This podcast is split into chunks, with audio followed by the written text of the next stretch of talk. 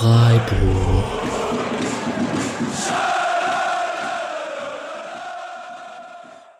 Dann hallo und herzlich willkommen zur 119. Episode des Podcast Freiburg. Am Montagmittag nach dem Spiel gegen den VfL Wolfsburg am Samstagmittag. Es ist ein bisschen ungewohnt. Ich bin vor zehn Minuten von der Arbeit äh, heimgekommen. Mal schauen, ob ich das hinbekomme, so schnell in den normalen Modus reinzustarten. Und äh, wie letzte Woche sind wir wahrscheinlich die letzte Woche. Ab nächster Woche dürfte es äh, wieder normaler werden. Äh, zu zweiter Julian und ich. Und ich begrüße Julian erstmal in der Quarantäne. Hallo Julian. Hi, ja, Grüße aus dem Quarantänehaus. Genau, wir hatten letzte Woche noch keine Gewissheit, ob du Bochum tatsächlich mit Covid bezahlt hast. Ähm, du hast es mir gerade im Vorgespräch schon gesagt, willst du noch mal kurz ausführen, wie es dir geht? Ja, ist mittlerweile wieder okay. Es war einfach eine heftige Erkältung bei mir. Ähm, aber dadurch, dass wir dann gerade bei meinen Eltern waren, die das dann äh, auch schon hatten, sind wir jetzt, bin ich mit meiner Freundin jetzt hier quasi in Isolation. Äh, das heißt, wir haben ein großes Quarantänehaus und ähm, hätte dann, hätte dann auf jeden Fall schlimmer sein können. Äh, ich bin schon wieder auf dem Weg der Besserung und denke dann, nächste Woche geht es hoffentlich wieder, ähm, ja, geht es mir wieder hoffentlich entsprechend. Und Freiburg hat ja erstmal eh kein Heimspiel, von daher verpasse ich jetzt nach dem Wolfsburg-Spiel nicht mehr so viel. Hast du dich geärgert, dass du nicht ins Stadion gehen konntest? Oder nicht so schlimm, weil du eh nicht gehen wolltest? Nee, gegen Wolfsburg wäre ich jetzt auch nicht. Das wäre jetzt das letzte quasi vor, vor der Öffnung, hätte ich jetzt auch noch nicht mitgemacht. Ähm, und dementsprechend, ja, für mich ist ja dann doch immer ein bisschen eine Anreise, deswegen suche ich mir dann die Spiele ja so ein bisschen aus. Und äh, ja, also das heißt, das Erste, was ich hoffentlich wieder mitmachen kann, ist in Bayern.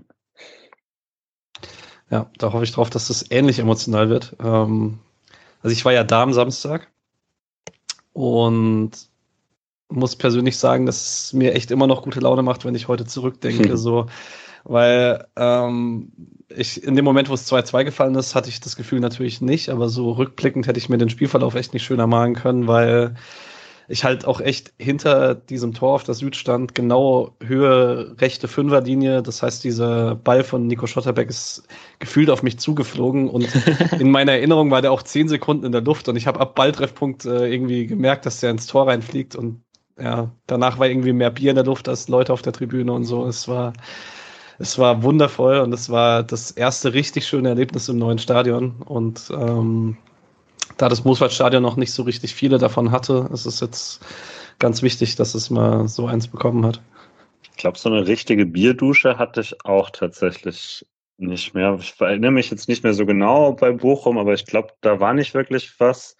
Äh, wir standen auch so ein bisschen, bisschen mehr am Rand da und äh, ich meine, 119. haben die meisten gerade alle leer. Mhm, ähm, dementsprechend schön, dass du immer wieder nass geworden bist. Ja, waren danach noch bei meiner Family, meine Freundin und ich komplett nach Bier riechen. Das war dann weniger angenehm, aber ja, ist, ist okay. Ähm, genau, du hattest letzte Woche auf einen Sieg für Freiburg getippt. Ich weiß nicht mehr genau in welcher Höhe. Ich hoffe, du hast das auch bei Kicktipp nachgezogen. Ich habe das jetzt endgültig abgeschenkt für diese Saison, weil ich echt die ganze Rückrunde vergessen habe zu tippen. Ich habe, glaube ich, das letzte Mal Ende der Hinrunde getippt. Ich äh, versuche nächstes Jahr disziplinierter zu sein, aber es ist echt seit klein auf. Ich war irgendwie früher fünf Jahre am Stück in Communio-Runden und habe die immer nach zwei Spieltagen vernachlässigt. Ich bin da einfach nicht der Mensch dafür. Das ist eine gute Ausrede gemessen daran, dass du schon hoffnungslos abgeschlagen warst, als ja, du das zu tippen. Lügen, Lügen hier. Ja. Okay, ähm, wir starten mit VfL Wolfsburg. Ich hätte heute besonders gerne Alex dabei gehabt, damit er ein bisschen gegen Kofeld haten hätte können. Ähm, was mir jetzt heute ein bisschen schwierig fällt, ich habe es während dem Spiel, habe ich sehr viel gegen Kofeld gehatet, weil er echt nervig war an der Seitenlinie und die ganze Zeit im Gespräch mit dem Schiedsrichter. Aber er ist halt auf PKs echt sympathisch, das muss man sagen. Das fällt echt schwer, da dann großartig sauer zu sein. Ähm, Wolfsburg selbst hat eine ziemlich komische Saison. Die hatten vier Siege zum Saisonstart am Stück unter Van Bommel, dann eine Negativserie, dann gab es nach dem Hinspiel gegen Freiburg äh, das, die Entlassung von Van Bommel. Dann war es unter Kofeld auch erst gut, dann wieder schlechter. Jetzt ist es wieder besser, seit Kruse da ist und Wind in der Winterpause und äh, Schlager jetzt auch zurück ist. Äh, wie hast du Wolfsburg wahrgenommen, jetzt vor allen Dingen in der Rückrunde, seit Kruse da ist? Ja, also wirklich eben so eine Story von ähm, einem Kruse Turnaround. Ich denke, das ist schon fair, auch wenn man nicht alles an ihm festmachen kann, aber zumindest funktioniert einfach sehr viel von dem, was sie vorhaben, deutlich besser mit ihm. Das ist ja wirklich nicht zum ersten Mal so, dass er irgendwo hinkommt und einfach ein deutlich mehr Spielintelligenz in ein Team reinbringt. Ähm, und halt eben diese enorme Flexibilität, nicht nur bei jedem Spiel neu, sondern in Spielen selbst neu. Ähm, und ist ja schon leider auch einer derjenigen, die ich immer am liebsten zugucke, den ich am liebsten zugucke. Ähm, ja, also ansonsten eben Wolfsburg ja als äh, Ex-Freiburger Verein ähm, hat man ja doch immer mal so ein halbes Auge drauf, aber dann doch eher wehmütig, was aus Leuten geworden ist. Und ähm, ja, also auch jetzt in dem Spiel, das ist auch von äh, Maxi Philipp, ist ja dann doch ein Schatten seiner selbst, von dem, was man mal früher ähm, sehen konnte. Absolut, vor allen Dingen so im direkten Vergleich äh, mit Kruse nebendran.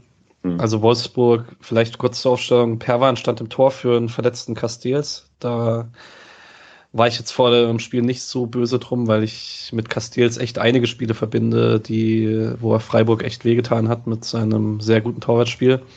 Ähm, Dreierkette Lacroix, Bornau und Brooks. Da waren letzte Saison alle mit die top gehandelten Innenverteidiger der Bundesliga. Babu und Roussillon auf den Schienen, Schlager Arnold, die wiedervereinte Doppel-6, Doppel-8, je nachdem, wie man sieht. Philipp und Kruse davor schwimmt und äh, Wind im Sturm. Und ich habe letzte Woche ähm, mal bei Leipzig geguckt, wer da so eingewechselt wurde. Und da, wenn man da drauf guckt, äh, Metscher und Baku, zwei deutsche Nationalspieler, Renato Steffen, Asta Franks und dann hast du halt da noch Luke Bacchio und Waldschmidt, die beide nicht mal eingewechselt wurden. Ist schon ein sehr guter Kader. Mit Schwachstellen ist halt auch bitter dann für Waldschmidt, dass, du, dass er nicht mal einen Einsatz bekommt äh, in so einer Situation gegen den alten Verein, ist schon immer ein bisschen hart. Im Rückstand halt auch. Also ja, das, also das fand ich schon krass. Spiel, ja, ja. ja ähm, wenn man vielleicht der Mannschaft sagen muss, dass sie eine Schwäche hat, das kam, finde ich, auch Samstag ein bisschen raus, dann sind es am ehesten die Schiebenspieler. Gerade links, da fand ich es, äh, ohne zu arg viel vorzugreifen aufs Spiel, weil es nicht in Highlights geendet ist, aber dass Jonathan Schmid teilweise Roussillon ablaufen konnte mit seinem Tempo, spricht nicht unbedingt für den äh, Spritzigkeitszustand von Roussillon, der war echt in den ersten zwei Jahren in Wolfsburg einer der besseren Offensivverteidiger in der Liga war. Ist ein bisschen verrückt. Genau, ich würde dann zum SC oder wissen noch was mhm. zu Wolfsburg sagen. Nee, klar. genau, äh, Freiburg, da war vor dem Spiel relativ spannend, wie sich die Ausstellung dann tatsächlich darstellen wird. Ähm, ich wusste am Samstagmorgen davon, dass die Kiel und Eggestein ausfallen würden. Wer es dann genau ist, war dann auch bei mir nicht klar und bei unter in der allgemeinen Öffentlichkeit noch weniger. Letztlich waren es Lienhardt, Sique, Eggestein und Jeong mit äh, Covid. Robert Wagner noch, äh, der wäre wahrscheinlich im Kader gestanden, ist auch mit Covid draußen gewesen, konnte deswegen weder in der A-Jugend noch bei den Profis mitwirken. Und Kübler, Keitel und Schade sind verletzt draußen gewesen letztlich hat sich dann eine Aufstellung ergeben aus Flecken, Gulde, den beiden Schlotterbecks, Schmid und Günther, Haberer, Höfler, Grifo, Demirovic und Höhler. Und äh, jetzt, bevor wir die Bank ansprechen, das ist für, sagen wir, sechs bis sieben potenzielle Startelf-Spieler äh, ausgefallen, ist das immer noch eine sehr gute Aufstellung für Freiburger Verhältnisse, oder nicht? Ja, also es war ja auch teilweise ist es ja durchaus eine Elf, die man sich vor der Saison so gebastelt hätte. Also ähm, jetzt natürlich Lean hat dann Schmerzen immer, aber ansonsten hätte ich jetzt, hätte man mir das jetzt vor dem ersten Spieltag gesagt, als so spielt man in der Rückrunde, hätte ich da jetzt nicht mal mit dem Auge gezuckt. Ähm, und ja, also das war dann schon, das ist schon okay. Äh, ist halt dann bisschen in der Häufung bitter, dass zum Beispiel dann eben Sique, für den das jetzt die Chance gewesen wäre, zumindest vielleicht mal spät zu kommen, dann, äh, dann ausgerechnet jetzt ausfällt und so, solche Doppelungen. Aber an sich ist das auch ein, äh, spricht das eben sehr für den Kader, was man da auffangen kann. Absolut. Ähm, Schade wird wahrscheinlich auch nächste Woche rausfallen hat Streich in der Pressekonferenz danach zumindest gesagt. Und man wird ihn dann, also ich habe es so rausgehört, dass man ihn zur U21 auch nicht gehen lassen wird, selbst wenn der DFB ihn haben möchte. Das äh, denke ich, wird Schade auch mittragen, genau. Ähm, spannend vielleicht noch auf der Bank, Kenneth Schmidt, äh, Yannick Engelhardt, glaube ich, und äh, Vincent Vermey, alle mit ihrem ersten ihrer ersten Teilnahme im Profikader, ähm, sind allerdings alle ohne Einsatz geblieben. Dafür war es wahrscheinlich ein bisschen zu knapp. Mhm. Streich sprach in der PK davon, dass man ein 3-4-1-2 gespielt hat, mit Grifo auf der 10. Ähm, de facto war es eigentlich gegen Ball eher einfach gespiegelt gegen Wolfsburg. Ähm, und auch dann mit Ball von Höhler war das so zentral, dass es dann wahrscheinlich eher ein 3-4-2-1 war, wobei das ist halt Zahlenspiele. Ähm, wie fandst du in Freiburg von der Grundeinstellung her? Ja, also ich fand auch dafür, dass er das so gesagt hat danach, also das war jetzt nicht so, dass Freiburg da irgendwie groß anders gespielt hat, als man es äh, schon oft genug gesehen hat. Ähm, und eben auch dadurch, dass Wolfsburg ja auf dem Papier durchaus ähnlich, äh, ähnlich aufläuft, hat man wirklich oft eine, oft eine Spiegelung gehabt. Ähm, was dann für mich interessant war, ist, dass es auf dem Spielfeld halt dann doch eben so anders aussah. Nicht nur von einer Mannschaft ist besser, sondern auch wie viel leichter es Freiburg gelungen ist, Überzahlen herzustellen regelmäßig, äh, während Wolfsburg das die komplette erste Halbzeit eigentlich nie hinbekommen hat, sondern da waren Situationen, die zumindest mal interessant wurden, ausschließlich äh, irgendwie über Einzelaktionen oder mal einen Doppelpass oder so. Aber Freiburg gerade eben, da hat man dann auch immer gesehen, was es dann auch ausmacht, dass ein Höfler dabei ist. Äh, wenn Höfler sich dann äh, da auf die Seite treiben lässt mit Grifo Günther, ist das mittlerweile so komplett blind, dass es ähm, dass, dass da der Raum einfach so schnell besetzt werden kann und sich da äh, eben problemlos Dreiecke bilden und so weiter. Das, das war dann schon dafür, dass es jetzt eben für mich taktisch nicht, nicht jetzt irgendwie besonders war, da hat das extrem gut funktioniert. Ja, absolut. Die erste Halbzeit, die wir jetzt gleich besprechen werden, war eine der besten der Freiburger Saison. Ich glaube, das kann man einfach so äh, konstatieren. Wolfsburg auch nicht so gut. Kuhfeld war nach dem Spiel ordentlich bedient über die erste Halbzeit. Ähm, warum das so war, das können wir jetzt dann besprechen. ähm, und würde mein Spiel reinspringen mit einer kleinen Aktion vor, vor dem Freistoß, als äh, Nico Schlotterbeck Günther auf links das erste Mal durchschickt, dessen Querpass dann Brooks vor Demirovic klärt. Ähm, das war die erste Andeutung dafür, dass die linke Seite in der ersten Halbzeit mal wieder ganz gut funktioniert hat. Und, und die erste Andeutung, was äh, Nico Schlotterbeck da heute vorhat, auch in Sachen Offensivspiel, weil also das einfach nicht nach hinten, also nicht mehr, nicht mehr nach hinten absichern müssen, weil dann auch immer jemand für ihn schon mitgeht, weil klar ist, der will heute nach vorne, hat mhm. man da schon zum ersten Mal gesehen. Richtig, genau. Ähm, in der sechsten ist er, glaube ich, nicht beteiligt, sondern äh, Höfler äh, gibt den Ball auf Grifo, der den dann erst verliert und Höhler ist super aufmerksam, geht da an den Boden und äh, es gab da ein bisschen Diskussion, ob das ein Foul ist gegen Lacroix, aber es ist Quatsch, meiner Meinung nach, weil er trifft halt sauber erst den Ball, trifft ein bisschen Lacroix dann, aber das ist halt handelsüblicher Zweikampf und Grifo wird dann sehr klar gefault von Arnold. Ähm, richtig entschieden, oder? Ja, also fand ich auch dann, zum, nach der Wiederholung gab es da keinen, fand ich keinen Zweifel. Und Freistoß? Kann man so machen? Ja, war okay, ne? äh, Im Stadion war das, war ja schon, also hast, du hast ja dann doch ein paar Schützen da stehen. War das sofort ein Grifo-Gesang? Ja, es gab Grifo-Gesänge und ich dachte irgendwie, die wären unpassend, weil bestimmt Schmied schießt, aber war okay. ähm, ja, also was wirst du sagen? Das ist so, ähm, bei Grifo ist irgendwie, wir haben jetzt in den letzten Wochen häufiger mal gesagt, dass die Direkten nicht mehr so gut sind. Und äh, ich habe bei Grifo in den letzten Jahren irgendwie oft das Gefühl, wenn er dann einen Freistoß trifft, kommen die oft aus dem Nichts. Weil äh, jetzt könnte nächste Woche in Fürth gibt es wieder zwei Freistöße aus 20 Metern und ich denke so, ja, Grifo hat den jetzt wieder im Fuß und er macht den und dann gehen die drüber und dann rechne ich in fünf Wochen wieder nicht damit und dann schmeißt er halt einen rein. Und das ist, ich glaube, man überschätzt es dann auch oft immer ein bisschen, weil es ist ja, also er hat jetzt 15 Tore seit seinem Bundesliga-Debüt in den Profiligen in Deutschland, also in der ersten und zweiten Liga, und hat halt super viele für Freiburg in der zweiten Liga gemacht. Und es ist der höchste Wert aller Bundes- oder aller deutschen Profispieler seitdem. Und das sind halt, ich weiß nicht, zehn oder elf Jahre wahrscheinlich. Das heißt, es passiert einfach nicht so oft. Deswegen die Quote ist schon immer noch sehr gut.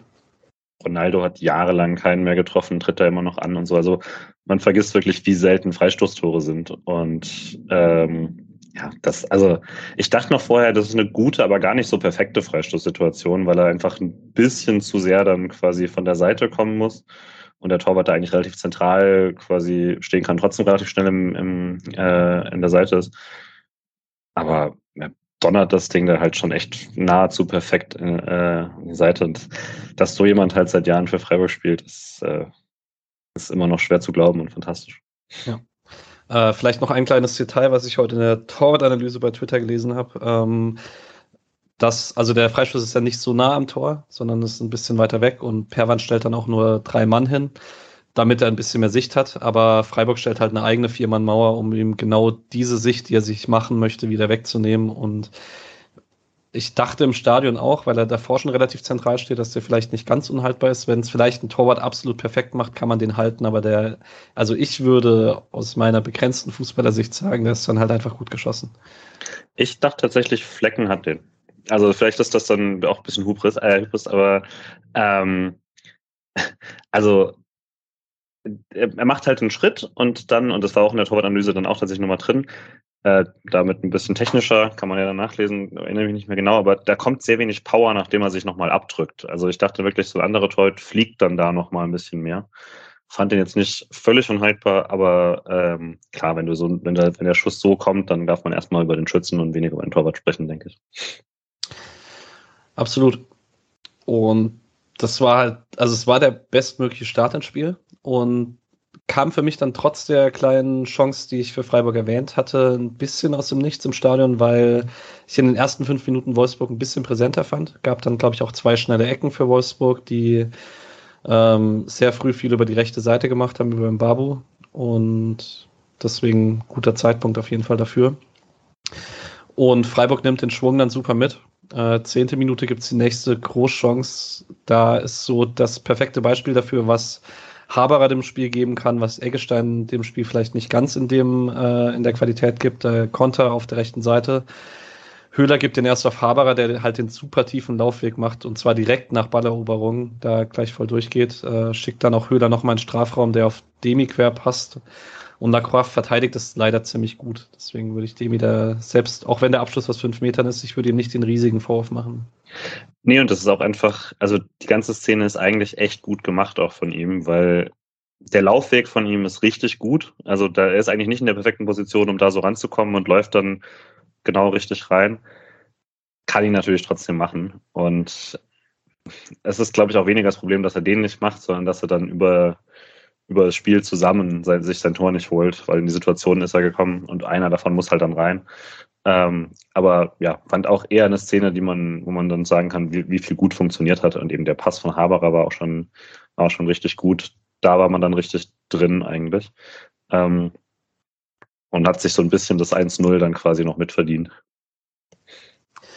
Was ich in der Szene, oder nicht in der Szene, äh, in, der, in den Minuten interessant fand, was sich auch so ein bisschen durchs Spiel zieht. Günther ist Verhältnis, also er hat ja trotzdem einige Offensivaktionen, aber verhältnismäßig ist er in dem Spiel relativ tief, weil, was man im Stadion sehr gut gesehen hat, Babu einfach immer an der Seitenlinie stand. Und zwar egal, was Wolfsburg auf der ballfernen Seite dann mal links gemacht hat oder so, wenn selbst wenn Wolfsburg damit fünf Mann links irgendwie was aufgelöst hat, er ist nie eingerückt, sondern hat es immer breit gehalten, um halt Günther nicht in potenziell gute Umschaltsituationen zu bringen, wenn Freiburg mal den Ball hat. Wir werden jetzt aber in ein paar Szenen sehen, dass Freiburg es egal war. Man hat dann halt über rechts umgeschalten, über Haberer und Höhler. Und dass man davon nicht mehr abhängig ist, ist dann eigentlich ganz cool. Ja. Für mich war dann halt dafür, dass man dann auch so in Erinnerung hat, wie stark der SC die erste Halbzeit war und dass am Ende der Halbzeit stimmt das dann auf jeden Fall auch wieder, passiert danach halt eher nicht so viel. Ne? Also es ist, ähm, es gibt dann viele Sachen, die man sich so raussuchen kann, die auch nett waren zum Anschauen, aber richtige Torchancen springen erstmal eine ganze Weile nicht raus. Dafür, dass ich schon durchaus besorgt war, wie diese Dreierkette hinten mit Kevin als Zentraler und Gulden neben dran äh, das dann handhabt, war das, war ich völlig zufrieden erstmal damit, äh, dass man die Führung da echt easy verwalten konnte. Aber weiß nicht, wann hast du das nächste Mal eine richtige bemerkenswerte Szene? Ich habe zwei Halbdinger. Ähm, die eine, über die ich mich im Stadion sehr aufgeregt hatte, ist die zweite. Ähm, in der 17. gibt es erstmal eine Balleroberung von Höhler an der Mittellinie. Geht dann in den Sprint, wird aber beim Konter von Bornau abgelaufen. Da fehlt dann einfach das letzte Tempo, um den voll durchzuziehen. Und in der 29. weiß ich gar nicht mehr, was genau davor passiert, aber da ist eine gute Umschaltsituation eigentlich. Und dann hat Haberer seine schlechteste Szene der ersten Halbzeit, weil ihm der Ball dann verspringt. Und sonst mhm. hatte man da echt eine gute Besetzung am Strafraum. Vielleicht hast du das noch präsenter. Ja, es war eine Schlotterbeck-Szene, weil gut, das kannst du einfach als Joker immer sagen, im Zweifel war es eine. ähm, weil er quasi von zwei Leuten da unter Druck gesetzt wird und dann auf gar keinen Fall den Ball verlieren darf. Und stattdessen befreit er sich da, ich glaube sogar mit Doppelpass irgendwie da raus und setzt dann Haberer ein, der neben ihm dann natürlich völlig frei ist. ja, und der dann den Ball äh, viel zu weit vorlegt. Das war schade. Ähm, aber ähm, das, was uns noch aufgefallen ist, ist, wie viel Spaß man teilweise hatte, sich da hinten rauszuspielen. Also wenn man da unter Druck war, was jetzt nicht ständig war, dann hat man das wirklich immer direkt versucht, spielerisch zu lösen und also wirklich auch mit Hacke 1, 2, 3, ähm, mit hohem Ball an der eigenen Eckfahne und dann hat dann Höhler ganz durchgedreht und hat es mit irgendeinem Hackenheber versucht, sich dazu. Es hat dann nicht geklappt, aber es war, also Selbstvertrauen ist extrem hoch äh, von allen Beteiligten und das fand ich cool. Ähm, generell, generell haben diese tiefen Ballzirkulationen auch in dieser Dreierkette echt gut funktioniert. Das war jetzt nicht so, dass man ähm, daraus viel gewonnen hat, aber es war jetzt nicht irgendwie, es gab keinen Fremdkörpereffekt oder so. Äh, auch, auch Kevin hat die Bälle da sehr gut verteilt. Aber wenn was nach vorne passiert ist, lief es halt dann doch äh, über Nico Schlotterbeck. Der, ich weiß gar nicht, wie es am Ende waren, aber auf jeden Fall die meisten Touches im Spiel äh, äh, von allen da hinten hatte mit Abstand. Ich glaube, die meisten von allen Freiburgern. Hm. Und ähm, ja, also das war dann schon klar, über wen das Spiel da läuft. Ist auch krass, wie sich das äh, im Spielaufbau nochmal verändert hat, dass Höfler inzwischen, wenn er den Ball hat, zum Beispiel, wenn er nach links guckt, hat er früher eigentlich immer Grifo gesucht als erste Aufbauoption und jetzt sucht er super häufig einfach Nico Schlotterberg als erste Aufbauoption und die Gegner müssen sich halt meistens für einen von den dreien entscheiden, dem sie ein bisschen Platz geben, weil du kannst halt nicht gleichzeitig Grifo, Günther und Nico Schlotterbeck abdecken, weil dann können, können halt im Zweifel auch fast alle, die da hinten spielen, eine Verlagerung spielen auf rechts dann. Das ist, äh, gibt dem Spiel schon sehr viel. Ähm, worüber ich noch nachdenken musste, war, ich weiß nicht, ob das mit Covid funktioniert, aber so ein bisschen kleiner Traum wäre ja, dass man das äh, nächste Woche mit Lienhardt und den beiden Schlotterbecks und dann irgendwie mit Siki und Günther draußen spielen könnte, dass man so alle fünf, die im Spielaufbau beteiligt sind, alle vertikal, vertikal denken. Das wäre schon sehr viel Fun. Ja. Ähm, ja. Das äh, war bei Kevin Schlotterbeck auch gut zu sehen. Das ist dann schon noch mal ein bisschen anders als Lien hat, der dann bei allen Qualitäten nach vorne doch häufiger ein bisschen die Balance im Auge hat, während Kevin Stotterbeck halt eigentlich immer den vertikalen Pass sucht, den dann auch nicht immer gespielt hat, aber ist schon nochmal eine andere Inter Interpretation. Ja. Ähm, und als einzige quasi gefährliche Situation von Wolfsburg war dann eben diese von dir erwähnten Babu, der rechts Platz hat. Da ist er dann doch ein paar Mal echt gut durchgekommen und hat aber halt keiner dieser Flanken wurde dann jemals wirklich gefährlich. Aber ähm, hat einmal da auf Günther richtig schlecht aussehen lassen, der 26. und dann es mit einer, ich würde sagen, Schwalbe gegen Schlotterbeck versucht. Ähm, das war ziemlich, ziemlich traurig eigentlich anzusehen. Äh, aber danach hat er schon wieder die nächste Flankensituation gehabt. Also wenn es gefährlich wurde, dann darüber. Wir haben im Stadion noch Witze gemacht, weil Babu ab der Situation, egal was für einen Kontakt er bekommen hat, einfach keine Freischlüsse mehr bekommen hat und ja. äh, dachten noch so, okay, vielleicht ist äh, Martin Petersen einfach zu Recht äh, stringenter Impfvertreter und hat gesagt, ein Babu ist ungeimpft, der kriegt keinen Freistoß von mir. Also, das wirkte ein bisschen so in der ersten Halbzeit. Ja. Das, das stimmt, aber gleichzeitig kriegt äh, der meistgefaulte Spieler des Spiels, nämlich natürlich Lukas Höhler, auch drei klare Freistöße. Das stimmt. Das stimmt äh, ja. Und dem kann man ja wirklich nichts vorwerfen. Ja, ist richtig. Ähm, ansonsten, was man vielleicht noch erwähnen sollte in der ersten Halbzeit, weil wir dann in der zweiten Halbzeit auch drüber sprechen müssen, wie Wolfsburg das ändert. Ähm, diese Freiburger Spiegelung sorgt dafür, dass Kruse von Haberer fast in Manndeckung genommen wird und äh, wenn Kruse mal weiter Abkippbewegungen gemacht hat, äh, nach links hinten, Haberer ihm unglaublich weit gefolgt ist. Das war dann selbst für Freiburger Verhältnisse relativ weit. Da wollte, hatte man einen klaren Fokus drauf. Wolfsburg hat dann in der zweiten Halbzeit einiges gemacht, um das äh, weniger möglich zu machen. Das äh, war gut zu sehen. Und um im Spiel ein bisschen voranzukommen, äh, Freiburg leitet dann die Schlussphase der ersten Halbzeit mit einem sehr schönen Ballgewinn von Demirovic gegen Arnold ein. Der Ball geht dann zu Höhler, der von rechts nach innen zieht und den Ball mit dem schwachen Fuß, mit dem linken, sehr satt trifft. Ist dann aber letztlich halt eine Szene, die gefährlich aussieht, dass sie ist, was ein sehr schöner Fliegerball ist für Perwan, aber trotzdem schöne Aktion von Demi und Höhler. Ja, da ging es dann wirklich auch so in der im Minutentakt. Direkt vorher hatte Stotterberg schon zum ersten Mal wieder so einen Angriff eingeleitet und dann Grifo und Demi sich ganz schön hin und her gespielt, wo dann Demi so eine Flanke schlägt, die auch ganz gut kommt und dann Höhler nicht ganz rankommt. Mhm. Ähm, und kurz danach hat der Grifo auch diesen, äh, diesen Fernschuss, der ist dann harmlos, äh, wo sich Haberer beschwert. Ähm, aber wenn Grifo das Ding am Anfang macht, dann wenn er zur Mitte zieht und ein bisschen Platz hat, den gibt er nicht mehr ab. Das ja, hätte ich dir vorher garantieren können. Ansonsten ist mir jetzt gerade noch eingefallen, ähm, ich wollte den Kicker noch ein bisschen kritisieren, falls hier jemand mithört. Ähm, in der Vorbereitung hier auf die Sendung bin ich so den Kicker-Live-Ticker ein bisschen durchgegangen, weil meine Stadionerlebnisse erstens nicht komplett klar waren und zweitens von ein bisschen Bier getrübt waren. Ähm, und wenn dann in jeder Szene, die irgendeinen Verteidiger betrifft, einfach nur Schlotterbeck dasteht, ihr könntet Nico oder Kevin dazuschreiben. Das ja, ist dann schwieriger. Ja. Es ist dann im Zweifel meistens Nico, aber es ist halt nicht immer Nico. Genau, in der 41. ist es ähm, wieder eine Balleroberung, also das zieht sich dann echt durch. Da hat, äh, das sind so zehn Minuten, wo Freiburg einen unglaublichen Zugriff auf den Wolfsburger Spielaufbau hat, wo äh, Wolfsburg fast nicht mehr über die Mittellinie kommt, sondern dann immer den Ball äh, abgenommen bekommt, weil Freiburg, wie du vorhin auch gesagt hast, immer dann diese Überzahl in Ballnähe hat und zwar halt auch gegen den Ball. Da geht der Ball dann, dann von rechts rüber zu Grifo, der den Ball mit einem wunderschönen ersten Kontakt in den Lauf von Günther äh, leitet der die Flanke an Bornau vorbeikriegt, das sieht man ganz gut in den Highlights. Er muss mhm. sie dahin spielen, wo er sie hinspielt. Und äh, Demi hat ein paar Schuhgrößen zu klein, sonst kann er das 2-0 machen. Kann halt auch nicht wirklich früher rein, weil sonst nee. wird es abseits. Ähm, weiß auch gar nicht. Es ist ja auch so ein, so ein Ding, Günther haut die ja ganz gerne so, weil wenn du Glück hast, knallt er ins lange Eck und wenn du und andersrum ist hinten jemand am langen Pfosten. Mhm. Eigentlich alles in Ordnung und das ist halt dann sehr schade, dass da äh, dass da kein, keins rausspringt, weil also es war mit die größte Chance im Spiel, würde ich eigentlich sagen. Und äh, irgendwann hätte sich Stemirovic schon auch verdient, sein Tor zu machen. Ja, absolut. Ähm, Freiburg macht dann aber noch ein zweites vor der Halbzeit. Eins, das sich dann spätestens zu dem Zeitpunkt sehr verdient angefühlt hat. Ähm, Wolfsburg spielt einen Abstoß kurz im eigenen Strafraum aus. Äh, wenn ihr da mal eine Meinung hören wollt zu Abstößen im eigenen Strafraum, fragt mal Nick Steiger, was er davon hält. Äh, führt euch das gerne aus, warum er es für keine gute Idee hält.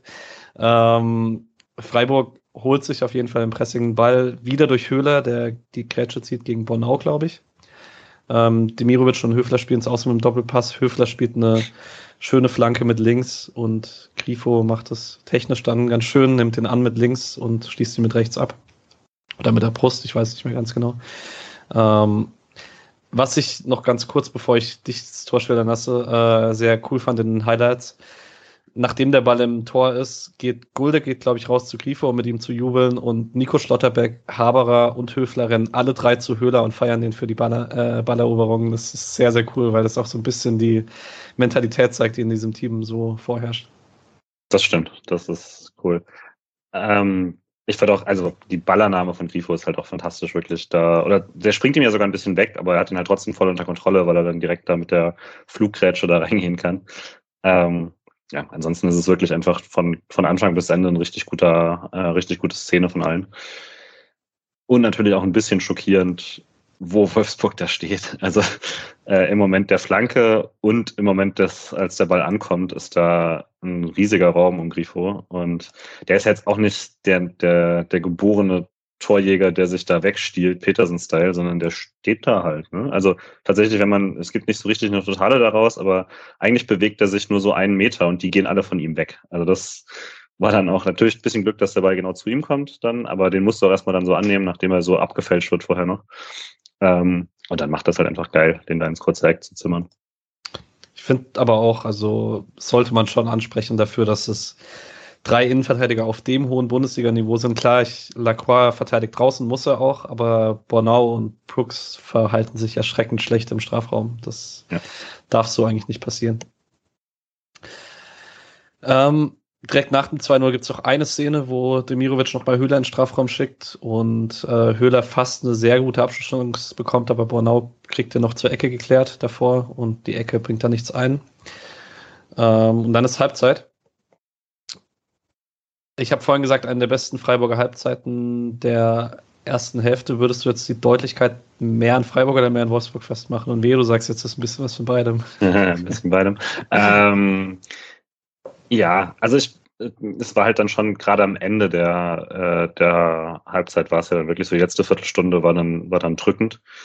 Ähm, ja, ich fand schon, dass es der SC auch einfach, man kann es so sagen, der SC hat mittlerweile eine, eine Qualität, die, ähm, wenn, wenn man ihn machen lässt, dann kommt sowas bei raus. Und nicht alle Gegner lassen einen so machen, das ist klar, aber das war ja jetzt auch nicht eben allem Respekt nicht Kräuter Fürth oder so, sondern ähm, eine Mannschaft, die in den letzten Wochen gezeigt hat, dass sie sich da wieder gefunden hat, dass sie äh, taktisch jetzt nicht irgendwie völlig naiv ist.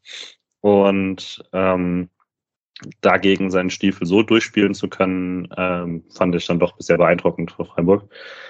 Ähm, und zeigt dann, glaube ich, eben auch, warum Leute mittlerweile konkret Lösungen gegen Freiburg finden müssen, so wie es Kurfeld dann auch äh, in der Halbzeit versucht und teils so mit Erfolg, ähm, die wirklich auf Freiburg zugeschnitten sind und nicht mal nicht mehr sagen kann, ja, wir spielen einfach unser Spiel und die, die Kleinen wie Freiburg müssen sich anpassen. Ähm, sondern es funktioniert halt nicht, dann, dann fällt es dir auf die Füße, weil Freiburg äh, das mittlerweile so gut macht. Wie dann die Tore fallen, ist immer so ein bisschen Zufall oder nicht, aber das 2-0 passt völlig. Also das hätte, hätte höher sein können, hätte eins weniger sein können, es kann immer sein, aber äh, verdiente, verdiente Führung auch in der Höhe.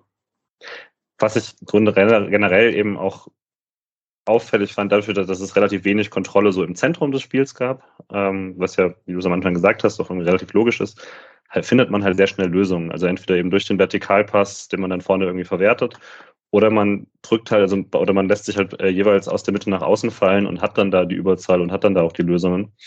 Ähm, und diese Flexibilität, die war nicht, äh, die war lange nicht so zu sehen bei Freiburg, auch in den letzten Jahren, sondern dann brauchte man schon, dass das alles so klappt, wie man es gewohnt ist. Und ähm, man, man muss sich jetzt mittlerweile schon entscheiden, wenn man Freiburg was wegnimmt, ähm, können sie eben andere Sachen auch bestrafen. Ja, absolut. Anfang der zweiten Halbzeit hatte ich eigentlich immer noch ein gutes Gefühl, weil ich fand, die fünf Minuten nach der Pause waren klar pro Freiburg. Da hattest du so ein bisschen das Gefühl, es geht so weiter. Ähm, mündet dann in nochmal einem guten Zusammenspiel Grifo-Günther, das gerade noch zur Ecke geklärt wird von Wolfsburg. Die Ecke bringt Grifo, Höfler bringt ihn am zweiten Pfosten nochmal ins Zentrum und Perwan sieht ein bisschen komisch aus. Ich weiß gar nicht, ob es gegen Nico oder gegen Kevin Schlotterbeck ist. Ich glaube, es ist Nico Schlotterbeck. Mhm. Ähm, hat da ein bisschen Glück. Und dann fällt halt aus dem Nichts das 2-1. Ähm, das ein bisschen auch von Nico Schlotterbeck äh, in der Einleitung verschuldet ist, wobei verschuldet, wir hatten schon letzte Woche davon, dass er dann insgesamt wahrscheinlich mehr Situationen wegnimmt, als er aufmacht, aber er ähm, verteidigt da auch sehr hoch an auf dem Flügel, hat dann eine unsaubere Ballannahme, Wolfsburg kommt dann dadurch nochmal an Ball, verlagert schnell ins Zentrum.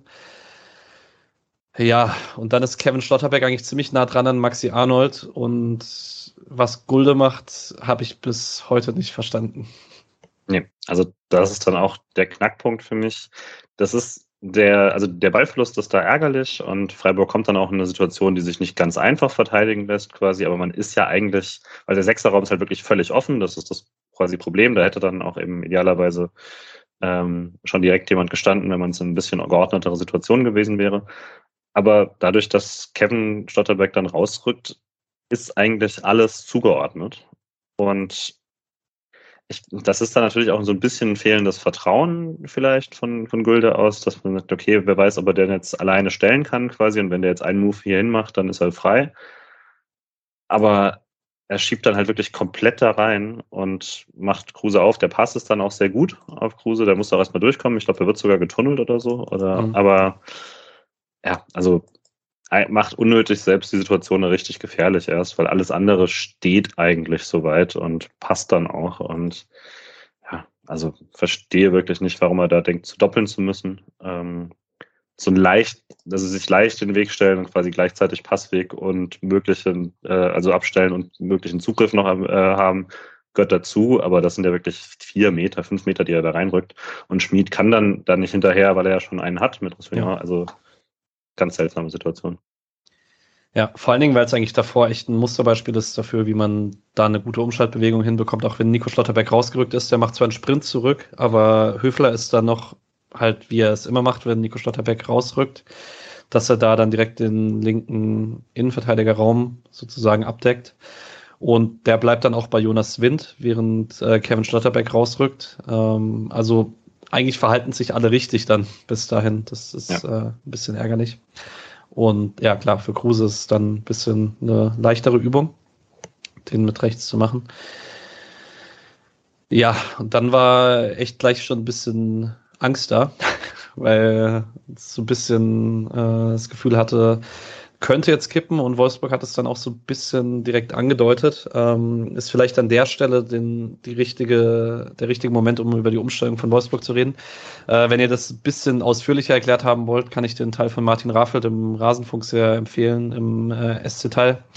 Ähm, Kernaussage ist, dass Wolfsburg äh, Kruse zurückschiebt auf die linke Acht, Arnold zum alleinigen Sechser macht und das ein ähnliches System spielt wie Freiburg letzte Woche in Leipzig und damit äh, und auch die Innenverteidiger ein bisschen asymmetrischer aufbauen lässt, um damit die Freiburger Spiegelung im Prinzip rauszunehmen.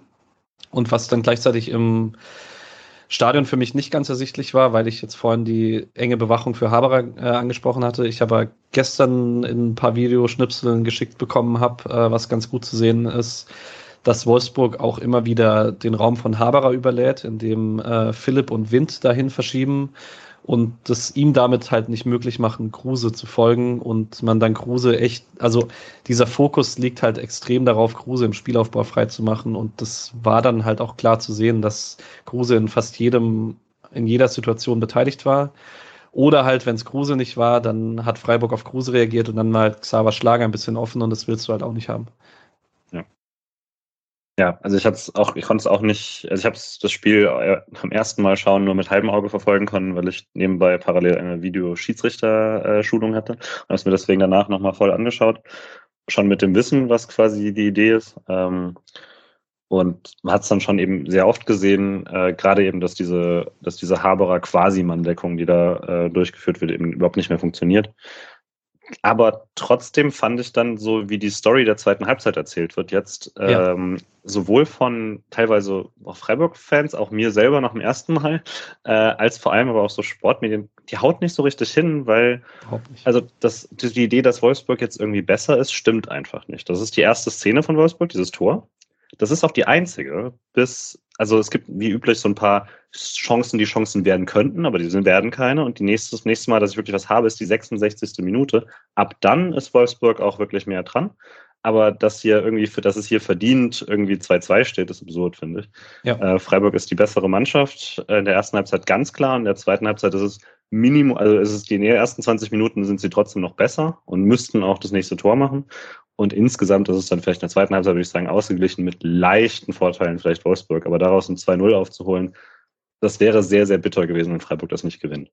Ja, fand es auch schön, dass Kofeld dieses Narrativ nicht bedient hat. Er meinte dann, man hat sich mit der zweiten Halbzeit ein bisschen verdient, den Ausgleich, aber der Freiburger Sieg ist nicht unverdient und das ist halt eindeutig so. Also Zumal es halt auch einfach, egal wie gut Wolfsburg diese zweite Halbzeit dann bestritten hätte, wenn du als Bundesligamannschaft eine Halbzeit halt einfach verpennst, dann hast du im Zweifel auch nichts verdient.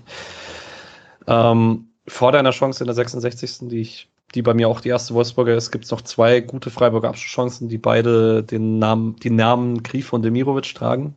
Mhm. Ähm, in der 57. Äh, findet Günther über Umwege findet der Grifo und Grifo findet über Umwege Demirovic, nach, weil er nämlich verteidigt wird und der Ball trotzdem zu Demi springt. Äh, ein bisschen wie letzte Woche, ja. nur nicht ganz so klare Abschlusschance.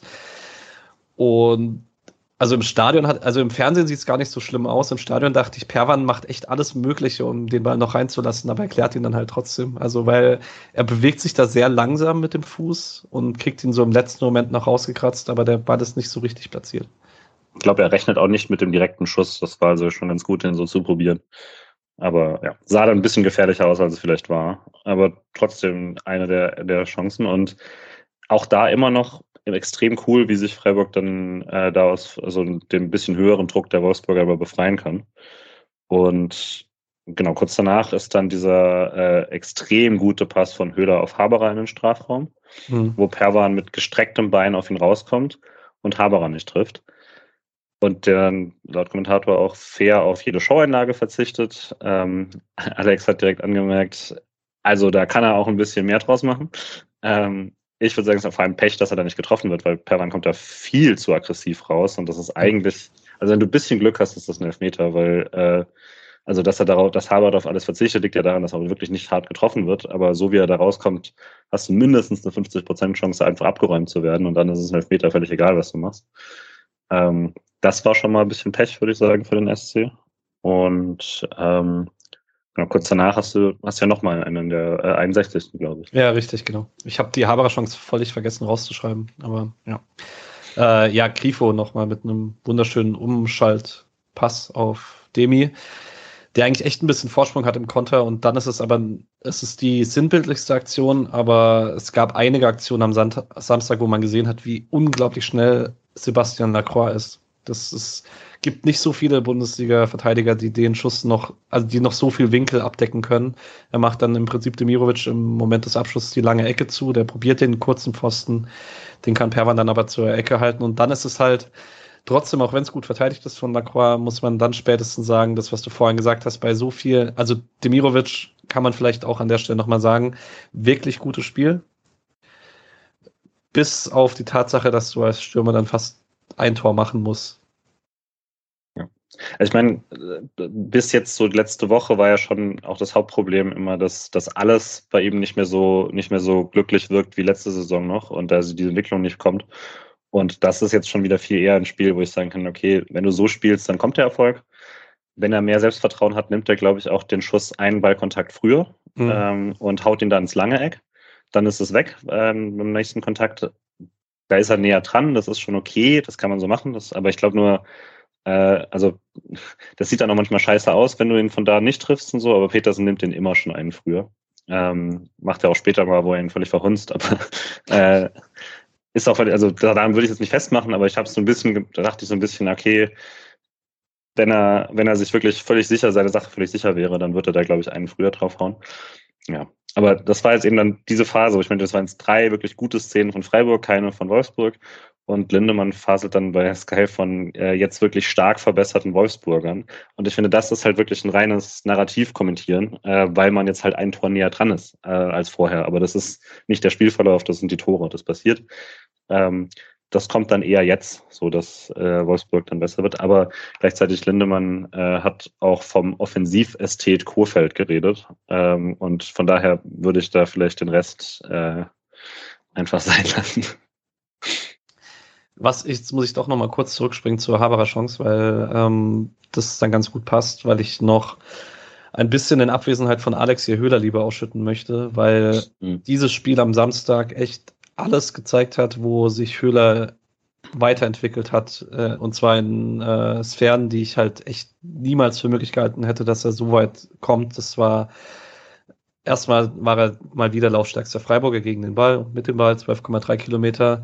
Äh, spielt drei Keypasses, hatte super viele so Steckpässe in den Strafraum, teilweise mit einem Außenriss so ein bisschen gechippt, die gut getimt waren, hatte zusammen mit Haberer ein sehr gutes Gefühl dafür, wer dann Richtung Linie geht, wer, wer sich, wer eher bleibt und so.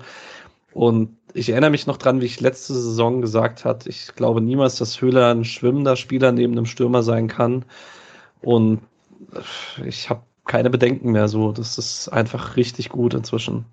Ja, richtig gutes Spiel. Auch einfach in wirklich allen Phasen des Spiels gut gewesen. Also auch 30 Meter vom Strafraum, äh, in, in der Umschaltbewegung, in den Pässen. Das war richtig gut. Yes.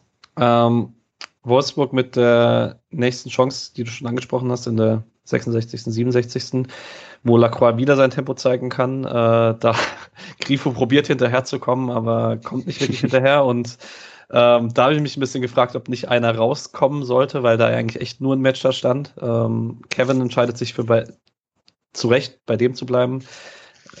Nico oder Nico Schlotterbeck oder Günther müssten vielleicht in den Laufweg rein, aber machen es nicht. Lacroix schickt dann einen Matcher und Kevin Schlotterbeck gibt ihm nur einen schweren Winkel und Matcher macht trotzdem noch einen ziemlich guten Abschuss draus, aber der geht dann übers Tor. Und ist dann so ein bisschen eine Einleitung für eine deutlich bessere Wolfsburger Phase, ähm, die auch übrigens immer wieder von einem antribbelnden Lacroix äh, geprägt ist, der da sehr viel kreiert. Genau. Ähm, 70. ist nochmal ein Beispiel dafür. Da gibt es eine Flanke von links, diesmal allerdings Kopfballabwehr Kevin Schlotterbeck. Schlager nimmt ihn aus 22 Metern Volley, Flecken kein Problem. Und auf der Gegenseite gibt es dann für Nico Schlotterbeck die letzte Torchance, äh, bevor er dann auch die letzte Torchance hat. ähm, und zwar ist nochmal eine gute Kombination von Freiburg. Demirovic kriegt die Flanke von rechts, kriegt die aber nicht an Mann und Nico Schlotterbeck nimmt den Ball direkt aus der zweiten Reihe und der Ball geht dann drüber. Ähm, und dann kommt so eine Phase, ich bin langsam ungeduldig geworden, warum Streich nicht wechselt. Mhm. Aber ging es dir ähnlich vom Fernseher? Ja, also beim, da ich es dann erst so richtig sehen konnte, als ich, als ich schon wusste, wie es ausgeht, war es dann nicht mehr ganz so dringend. Davor mhm. war, da ich, äh, äh, konnte ich wirklich immer nur so, so gucken, wie man quasi, ähm, ja, so nebenbei gucken. Ähm, ich hätte auch erwartet, ich hätte jetzt auch, das Problem ist natürlich dann auch, bei der Ersatzbank, die er hat, sind nur wenige Optionen wirklich machbar. Und dann musst du dir überlegen, ob du einen, ziemlich guten und ähm, trotzdem ja noch sehr viel Stabilität bringenden Haberer rausnimmst, zum Beispiel. Ähm, ob sie dir jetzt quasi auf der Position dann die gleiche äh, Sicherheit bringt wie der ziemlich gute äh, Johnny Schmid an dem Tag, der ähm, da auch wirklich defensiv ein, zwei gute Aktionen hatte. Und deswegen, ich verstehe schon, dass es halt nicht, nicht ganz üblich war. Und für Petersen wäre es mir in dem Spiel auch ein bisschen zu früh gewesen, jetzt in der 70. zu bringen, einfach weil ich Demirovic gut fand und äh, nicht müde wirkte. Ähm, und das jetzt eben schon so war, dass es ab da dann nicht mehr so viele Bälle in den Strafraum gab und so. Aber bis zur, also bis zum, äh, bis faktisch bis zum Tor warten wäre eigentlich, finde ich, nicht nötig gewesen. Äh, aber es sagt sich dann immer leicht danach. Ne? Ja, und ich muss jetzt aber trotzdem einmal kurz ranten. Und zwar äh, ab der 73. ab diesem Nico-Abschluss hatte ich äh, so zehn Minuten und dann nach dem 2-2 halt nochmal lauter. Da war es dann das erste Mal auch angemessen, aber ich hatte zehn Minuten bei einer 2-1-Führung gegen Wolfsburg, den Champions League-Teilnehmer diese Saison, die man echt gut verteidigt, weil man keine klaren Torchancen zugelassen hat, hatte ich penetrante Petersen-Rufe um mich herum. Und Leute, ehrlich, was ist denn los mit euch? Also, ich meine, was ist der Anspruch? Oder vor allen Dingen halt auch, es ist ja nicht so, als würde man, also ich könnte jetzt verstehen, wenn man irgendwie sich Schallleider wünscht oder Weißhaupt oder so, einfach um frische Kräfte vorne zu haben, um die Konter, die man dann schon langsam nicht mehr so sauber ausgespielt hat, mit ein bisschen Tempo besser ausspielen zu können.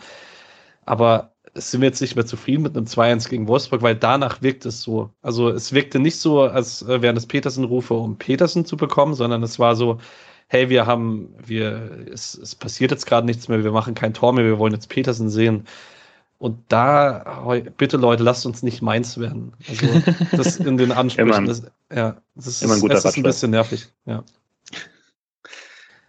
Genau. Äh, und wenn ich jetzt schon am über Fans bin, ähm, lasst bitte auch ab der 75. Minute in so einem Spiel, das so wichtig ist, die Rufe Berlin, Berlin, wir fahren nach Berlin oder über Hamburg fahren wir nach Berlin. Ich meine, ich glaube, bei der einen Ecke, die es gab, hat Vincenzo Grifo dann auch so gesagt, bitte hört jetzt auf, das zu singen. Oder hat halt so gestikuliert, so. Weil es ist einfach nicht, es gibt Momente dafür, wir können das auch nach dem Spiel singen, weil es das erste Heimspiel ist seit dem Pokalspiel gegen, in Bochum und so. Völlig okay, aber ey, wir, wir spielen halt auch noch um die Champions League. Und das ist irgendwie, ich fand es ein bisschen komisch.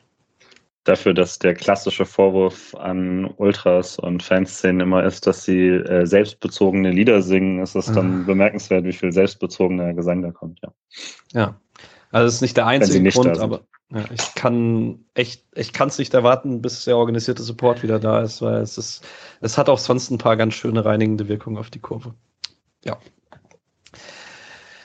Ähm, Wolfsburg in der 74. mit der nächsten wirklich guten Chance. Die habe ich im Stadion überhaupt nicht als gute Chance wahrgenommen. Erst, wo ich es dann abends in der Sportschau gesehen habe. Äh, Flanke im Babu von rechts. Wind nimmt den Ball wunderschön technisch direkt. Und der, ich glaube, Flecken hält den nicht, wenn der oben rechts einschlägt. Nee, nee, der zuckt schon gar nicht. Also der macht schon diesen, diesen klassischen Torwart, guckt nur noch hinterher Move. Also der hätte, der wäre eingeschlagen. Ja. Im Babu halt wirklich wieder sehr, sehr viel Platz auch in der Szene. Richtig. Mhm. Allgemein Günther wirkte dann ein bisschen platt. Mhm. Ähm, Haberer wirkte auch platt. Das, äh, ich kann es dann, wir können gleich drüber reden, wenn der Wechsel kommt, ähm, wie man da taktisch dann reagiert hat. Ähm, in der 79. gibt es nochmal eine Chance, wo Nico Schlotterbeck gegen Matchup blockt. Allgemein hat es die Dreierkette dann echt gut gemacht, dass man äh, echt keine guten Abschlüsse zugelassen hat. Ähm, und Streich wechselt dann in der 83. und bringt äh, Schalai, Scholai Schaloi, Schaloi, genau, Schaloi. Äh, und Sildilia für Haberer und Schmid.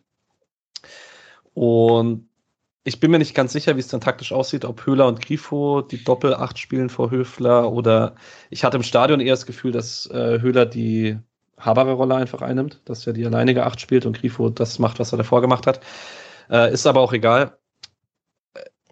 Es ist jetzt, natürlich kannst du es direkt danach, fällt es 2-2, ist dann immer leicht zu sagen, wo sich Höhler defensiv nicht ganz perfekt äh, verhält, wie er den Raum liest. Ist es trotzdem verständlich, dass da nicht Engelhardt kommt?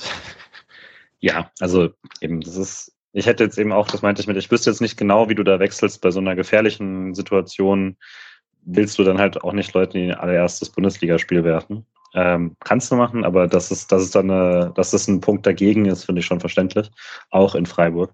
Ähm, ja, und das ist jetzt insgesamt eine Scheißszene, die kommt. Ich weiß nicht, wer es besser und schlechter gemacht hätte, ähm, aber ich bin mir relativ sicher, dass da jetzt dass es für mich jetzt nicht so viele rein taktische Gründe gibt, wenn du da jetzt irgendwie gewechselt hättest und da irgendwie ein äh, anderer 19-Jähriger gestanden hätte, ob die da jetzt besser darauf reagiert hätten, dass ein Ball acht Sekunden lang im Strafraum hin und her springt, gefühlt. Naja. Nee, also für mich ist es nochmal von vorne machen. Es ist, glaube ich, wenn, dann ist es tatsächlich auch nur, es ist ein bisschen wenig äh, Zugriff im Mittelfeldzentrum, bevor der Ball in den Strafraum kommt. Ich würde mhm. tatsächlich sagen, also im Verhalten im Strafraum, ja, man kann dann sagen, es verhalten sich nicht alle richtig. Gulde rückt ein bisschen komisch von Kruse weg, bevor der den Abschluss bekommt, der nochmal reingeht. Sildilia muss da, glaube ich, gar nicht rein in die Traube, aber will halt den Ball klären, was irgendwie auch verständlich ist. Äh, und da ist es halt, also bevor, ich glaube, Schlager treibt den Ball im Mittelfeld, da kann Höfler nicht raus, weil dann keine Absicherung für ihn da ist. Das funktioniert vielleicht mit einem Haberer nebendran noch besser oder mit jemandem, der den, sich da in den defensiven Abläufen einfach ein bisschen wohler fühlt. Andererseits ist es halt auch echt nicht so, als hätte Höhler diese Situation noch nie richtig gut gelöst. Also von dem her kann ich Streich da schon verstehen, dass er da einfach erstmal Vertrauen drin hat. Ähm, auf jeden Fall geht der Ball im Strafraum, geht der Flipper der erst zu Kruse, der bringt den Ball nochmal rein. Ironischerweise behindern sich die beiden Schlotterbecks gegenseitig und Nico kriegt dadurch den Ball nicht mit Wucht geklärt, ähm, weil er sonst seinem Bruder wahrscheinlich den Fuß bricht. Ähm, und Sildilia ist dann Tick zu weit eingerückt, um tatsächlich noch in der Schussbahn zu stehen und Arnold nimmt den dann halt super humorlos mit dem linken. Das war dann auch ein schöner Abschluss aus 8, 9 Metern, wobei den wahrscheinlich mit dem starken Fuß dann auch fast jeder Bundesliga-Profi versenkt. Ähm, ich war gefrustet. Sehr, ja. Also auch, ne, klar, also wirklich eine extrem blöde Entstehung. Also der Grund, warum du jetzt immer wieder von Höhler etc. gesprochen hast, war dann eben, da ist ein riesiges Loch quasi. Ähm, in, also bevor, bevor Arnold da den Ball kommt, das niemand besetzt und da ist halt unklar, wer hat diese Aufgabe quasi. Und das ist so ein bisschen ein klassisches Basketballproblem, was da alle haben, nämlich äh, alle, äh, alle sind quasi am, am Ball gucken ähm, und besetzen den Raum nicht. Das ist aber im Fußball auch ein bisschen üblicher, weil du nicht äh, also weil es auch sehr relevant ist natürlich, wo der Ball da ist. Ähm, und dann entsteht halt quasi ein großes Loch, was Arnold da auch sehr gut nutzt und keiner schließt es so richtig. Ja, aber es ist letztlich auch eine Situation, die so einfach ein von tausendmal vorkommt. Ähm, und dann ist auch schon sehr viel Pech dabei. Ähm, deswegen für mich war es hauptsächlich eben Frust, dass man jetzt so ein blödes Tor noch kassiert hat. Äh, in, einer, in einer schwachen Phase insgesamt, wo es jetzt sich seit äh, so 15, 20 Minuten irgendwie dann ähm, immer mehr so angedeutet hat, dass, dass Wolfsburg näher ans Tor kommt, aber halt auch nur zwei wirkliche Torchancen daraus bekommen hat vorher. Ähm, und ja, dass, dass da dann auch noch der Ausgleich fällt, war für mich schon ziemlich unverdient. Absolut. Und äh, ich denke, man muss das auch echt nochmal sagen, wenn man so allgemein über verdient spricht. Das ist halt die zweite richtig gute Abschlussposition für Wolfsburg. Egal wie viel mehr die vom Spiel hatten, äh, mhm. äh, Freiburg hat eigentlich keine wirklich guten Abschlusspositionen zugelassen und deswegen fand ich es auch sehr ärgerlich, weil ähm, gerade so kurz vor dem Moment, es hat, haben irgendwie beide Gegentore gemeinsam. Vom 2-1 dachte ich, okay, man startet gut in die Halbzeit, man lässt die Kontrolle nicht mehr los. Und vor dem 2-2 dachte ich, okay, langsam hat man das defensiv unter Kontrolle, dass äh, nichts mehr passiert. Man verteidigt das jetzt einfach sauber weg. So ein bisschen wie in den Robin Koch-Zeiten, dass man so Spiele häufiger hatte, die man dann einfach kurz vor Schluss einfach alles wegverteidigt hat. Ja. War scheiße. Ähm, ich habe dann direkt ein neues Bier bekommen. Das war schön. Ich äh, hatte allerdings drei Minuten später nicht mehr sonderlich viel davon im Becher, weil ich die ganze Zeit Leute an meinem Ellenbogen hatte. Ähm, aber dazu kommen wir jetzt. Davor kam Petersen für Demirovic. Und der sollte auch direkt eine Rolle spielen. Willst du es 3-2 beschreiben? Ja, schon direkt davor äh, kann man Petersen zum ersten Mal ins quasi ins Spiel bringen, wo so da eine halbe Minute davor oder sowas hat äh, Grifo so einen Halbfeldball nach vorne gehauen und Petersen versucht ihn mit, deswegen der Teaser quasi Direktablage per Brust zu Scholler zu spielen. Und das klappt nicht ganz. Ähm, also springt ein bisschen zu weit weg und dann, äh, aber die Idee hat er sich gedacht, ah, das ist ganz gut, das probiere ich nochmal. Äh, weil quasi Minute später wieder, äh, klar, Höhler zieht einen Foul, ähm, kriegt es diesmal sogar gepfiffen und Grifo bringt ihn da rein und wird dann eigentlich hoch weggeköpft. Und Sidia köpft ihn einfach wieder zurück. Und dann haut sich Petersen richtig hoch ähm, in den Raum von Strafraum und bringt den Ball quasi da nochmal eben in diesen, in diesen Sechserraum und ist man richtig, er hat die Hände so oben, weil er ist frustriert, dass die anderen Spieler zurückgehen, um abzudecken, anstatt nachzusetzen, weil er jetzt, er will hier aufs, auf den Siegtreffer gehen. Und einer, der nicht zurückgeht, sondern aus irgendeinem Grund der äh, vorderste Spieler ist in der Situation, ist Nico Schlotterbeck. Was heißt aus irgendeinem Grund? wen, wen überrascht das? ja. Und äh, Lecroix denkt so ein bisschen, er hätte den Safe, aber Schlotterbeck kommt quasi von Richtung Strafraum, checkt ihn so leicht in den Rücken und holt aus wirklich eigentlich unmöglicher Lage diesen Ball dann für Höfler, legt ihn so noch halb mit der Brust quasi zu ihm. Höfler dann mit einem echt sehr, sehr schönen Direktpass zu Petersen und der dann nochmal mit der Brustablage auf Nico Schlotterbeck. Und dann rotzt er das Ding halt mit Dropkick, mit Außenriss ins Eck, dreht sich weg vom Torwart. Viel besser kannst du das, also die, die drei Sekunden da von, ähm, von Ball ist oben in der Luft zu Nico Schlotterbeck ballert den Ball in, in die Ecke, geht eigentlich nicht viel besser. Und das ist dann auch ein Ansagetor und da darf er dann auch mal flexen. Ich habe immer noch Gänsehaut, wenn ich an die Szene denke, tatsächlich. Und ähm, ist dann, finde ich, auch nicht so ganz überraschend von dem, was man von den Spielern hält, dass die drei Leute, die da in dieser Situation völlig wach bleiben und völlig da, also dass die zwei, die unbedingt den Sieg wollen, Petersen und Nico Schlotterbeck sind und dass die drei, die komplett wach bleiben, eher die beiden und Höfler sind. Ähm, weil man muss sagen, das ist von Höfler ein super Ball, den ohne große Reaktionszeit noch direkt zu Petersen zu bekommen. Und ich muss nochmal Nick Steiger zitieren, oder nicht genau zitieren, sondern eher so paraphrasieren, weil ich habe jetzt den Tweet nicht offen, ähm, dass Petersen den nicht für sich annimmt und aus der Drehung abschließt, sondern den einfach liegen lässt, für Nico Stotterbeck zeugt dann auch von einem gewissen Vertrauen und das ist auch im Rasenfunk angesprochen worden. Es ist wunderschön, wie Nico Schlotterbecks Bein da bis nach rechts oben voll durchzieht, weil er den Ball einfach genau dahin haben möchte, mit einer vollen Überzeugung. Ja, und dann war sehr viel Ekstase da. Also, ich, für dich ist es einfach, du warst in Bochum. Äh, ich musste lange nachdenken, wann mein letzter Stadionmoment war, der da rankam und bin dann tatsächlich drauf gekommen, dass es das letzte Mal auch gegen Wolfsburg gewesen sein muss, nämlich der Schmied-Freistoß, der auch kurz vor Schluss war gegen Wolfsburg okay. und auch ein Siegtreffer war. Das müsste der letzte Moment gewesen sein, der da rankommt. Ja, war cool. Nur ging es ja. damals nicht um die Champions League. War dann auch am TV sehr, sehr laut. Ähm, das hat Spaß gemacht. Und der Streich hat, hat gab es eine schöne Nahaufnahme, der richtig, also der richtig durchgedreht ist und ja. also positiv. Und dann, als sich auch umgedreht hat, quasi Richtung Haupttribüne und ein mehr, mehr, mehr gefordert hat, und ich glaube, da merkt man halt besonders stark, dass das ist halt dann doch ein Problem, quasi, dass da nicht so viel, äh, also dass da einfach nicht, dass es halt keine echte Tribüne ist. Aber das ging tatsächlich relativ lange. Ich glaube, das hat man im Fernsehen nicht gesehen und ich fand es auch schade, weil es gab so viele Videos von seiner Reaktion nach dem 2-0, dass man das nach dem 3-2 nicht hatte, weil es gab ja hundertprozentig eine Trainercam weil es ging halt eine halbe Minute. Man hat es mhm. im Stadion gut gesehen. Er ist erst so Richtung Haupttribüne, so mehr, mehr, mehr, klar.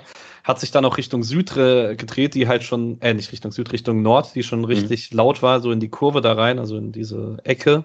Mhm. Und hat dahin so noch mit den Armen gestikuliert. Er wollte einfach dieses, er wollte dieses Stadion abreißen, so gefühlt. Und das fand ich halt echt cool, weil das, also bei aller Emotionalität hatte ich die Reaktion von Streich bisher noch nicht gesehen. Ähm, sagt vielleicht auch ein bisschen, ich glaube, dass er in der aktuellen Situation, natürlich will er immer alles, also er will halt immer gewinnen, aber ich glaube, dass so einen, also die Plätze, um die man aktuell kämpft, das baut bei ihm halt keinen negativen, sondern einen positiven Druck auf. Und ich glaube, mhm. das äh, sorgt nochmal für einen deutlich spaßigeren und fanbezogeneren Christian Streich, als wir ihn sonst so kennen. Ja, sah auf jeden Fall auch cool aus. Und es gab auch von mehreren Spielern, die quasi dann auch in den, auch in den Minuten jetzt quasi noch, noch mal den mehr, mehr, mehr äh, Move gemacht haben. Ja. ja. Also Nico Schlotterbeck hat den schon in der ersten Halbzeit gemacht, als ja, er einen äh, Ball mal geblockt hat zur Ecke, glaube ich, so Richtung Süd. Der versteht ja. das eh sehr gut. Höhler hat es gemacht, äh, als er noch eine Ecke gezogen hat. Kurz vor Schluss, genau. Ähm, in der Schlussphase gibt es in der 91. noch eine Konterchance für Freiburg, die Petersen, äh, wie du vorhin angesprochen hast, dann da muss er den Abschluss auch so früh nehmen, weil danach ist, glaube ich, Brooks da, aber den verzieht er. Ähm, Weishaupt kommt dann noch für Grifo, der sich seine verdienten Standing Ovations abholt. Und Petersen wirklich, also der Kurzeinsatz, der war richtig, ja. richtig gut. Also der, der hatte gegen den Ball noch zwei richtig gute Aktionen, auch in der Nachspielzeit. Ähm, hatte eben diese, diese Aktion da vorne nochmal, hatte zwei gute Pässe gespielt, die dann zu nichts geführt haben, aber das waren, also dafür, dass er 83. bis 93. gespielt hat, war das äh, richtig, richtig guter Kurzauftritt und hat so die letzten Wochen auch bestätigt, dass zumindest so für so eine halbe Stunde ist immer noch einer der besten, die man auf dem Platz haben kann. Richtig, und wird es auch in einem bisschen kleineren Rahmen auch für Ronald Schalloy sagen. Schalloy mhm. sagen, verdammt, ey, ich krieg das irgendwie noch rein. Ähm, der ja auch von Streich auf der Pressekonferenz danach gelobt wurde oder äh, exemplarisch rausgestellt wurde, zusammen mit Nies Petersen, dass es echt hart ist, Leute, die so gut trainieren und so gut in Form sind, draußen zu lassen. Und die haben das beide gezeigt, auch wenn sie nur zehn Minuten bekommen haben. Mhm. Ähm, Weißhaupt, wie gesagt, noch für Grifo. Und dann gab es natürlich bei einem Tor Vorsprung noch die obligatorische Zitterszene für Freiburg, weil Wolfsburg nochmal einen Ball hoch reinschlagen kann, ein Matcher echt da nochmal gut die Übersicht hat, den mit dem Kopf nach hinten abzulegen, während sich die Freiburger Abwehr nach hinten bewegt und dass er ihn dann in den Rückraum legt. Wind nimmt den Volley und wenn er den besser trifft, ist er super schwer zu halten. Er trifft ihn aber nicht perfekt. Der Ball geht mittig auf Flecken und dann jubeln alle äh, weil dann bei allen klar, dass Schluss ist. Ähm, davor, also es waren, glaube ich, vier Minuten angezeigt, das waren dann am Ende fünfeinhalb. Ich stoppe ja immer mit im Stadion, aber es gab noch eine Verletzungsunterbrechung von Höhler, glaube ich, in der Nachspielzeit. Deswegen ja. ging es ein bisschen länger. Zu lange. Zu lange, auf jeden Fall. Ja. Hm. Willst du noch was zu einzelnen Spielern sagen? Ich habe ich hab noch eine Frage vorbereitet zu einem Spieler. Ähm, also erstmal ganz kurz, äh, weil es auffällig ist, Advanced Defensive Stats lieben die Familie Schlotterbeck, weil mhm. äh, die beiden sind immer weit oben in allen Kategorien. Kevin war das jetzt auch direkt wieder.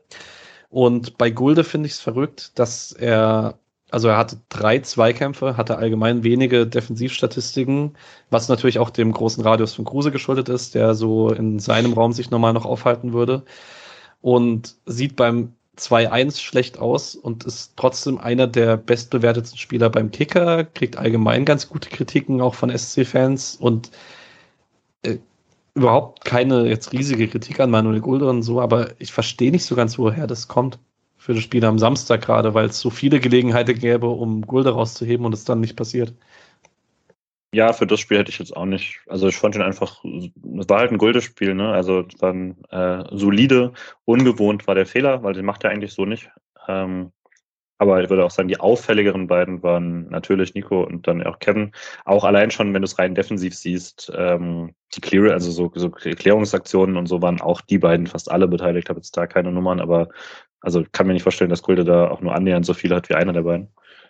Ähm, ja, also ich hätte jetzt Ansonsten, aber es war jetzt eben, bis auf diese eine Szene, war halt ansonsten wieder alles sehr souverän und das war halt das ganze Spiel über, wenn Wolfsburg wirklich so wenig Torchancen hat, wie sie am Ende haben, dann äh, liegt das natürlich einerseits daran, dass man sie taktisch doch gut im Griff hatte, aber auch alle Bälle, die halt reingeflogen sind. Es gab ja Flanken, da ist halt nichts passiert, bis auf diese eine Wind äh, legt ihn da am Pfosten vorbei Szene, aber sonst hatte man das Ding halt wirklich im Griff.